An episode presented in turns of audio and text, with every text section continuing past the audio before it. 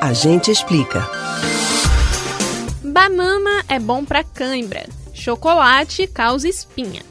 Bom, você provavelmente já escutou alguma dessas frases, mas será que elas são mesmo verdade?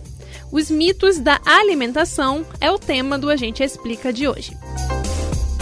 Você já deve ter escutado que alguns alimentos ajudam a queimar gorduras.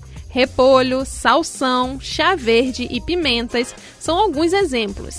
Mas, segundo a Fundação Cardíaca Britânica, não existe um tipo de alimento que tenha propriedades específicas capazes de queimar a gordura em excesso no corpo. Outra afirmativa muito comum é de que comer à noite engorda. Mas a verdade é que a hora em que se consome um alimento não é o que determina o aumento do peso, mas sim as calorias da refeição. Se são consumidas calorias em excesso, ganha-se peso. Não importa se a refeição foi feita pela manhã, tarde ou noite. E o que falar dos carboidratos?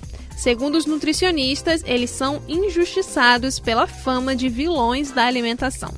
Esse tipo de alimento, que inclui açúcares, amido e fibra, é um componente fundamental para uma dieta saudável. Segundo o Departamento de Saúde do Reino Unido, é recomendável que pelo menos a metade da energia provida por nossa dieta diária venha de carboidratos. Agora, um clássico dos mitos da alimentação. Pode ficar tranquilo que manga com leite não faz mal.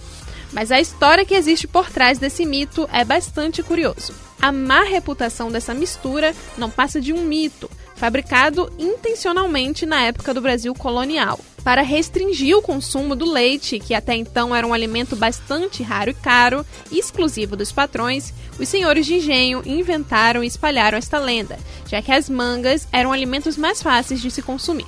Por último, a gente traz a explicação por trás de dois mitos muito controversos. Banana não soluciona problema com cãibra e chocolate não causa espinha. No caso da banana, a causa geral da cãibra é a deficiência de magnésio ou cálcio, e não de potássio, como muitas pessoas acreditam. Portanto, a banana não se apresenta como solução. A banana não faz mal, mas também não é um remédio para cãibra. Já no caso do chocolate, ele pode até ser benéfico para a pele. Inclusive, quanto mais amargo, melhor.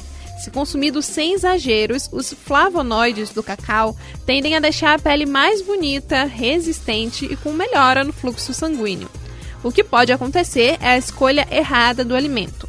Um produto com alto índice glicêmico, excesso de leite, açúcares, aditivos e gorduras hidrogenada adicionadas ao chocolate é que podem levar à acne.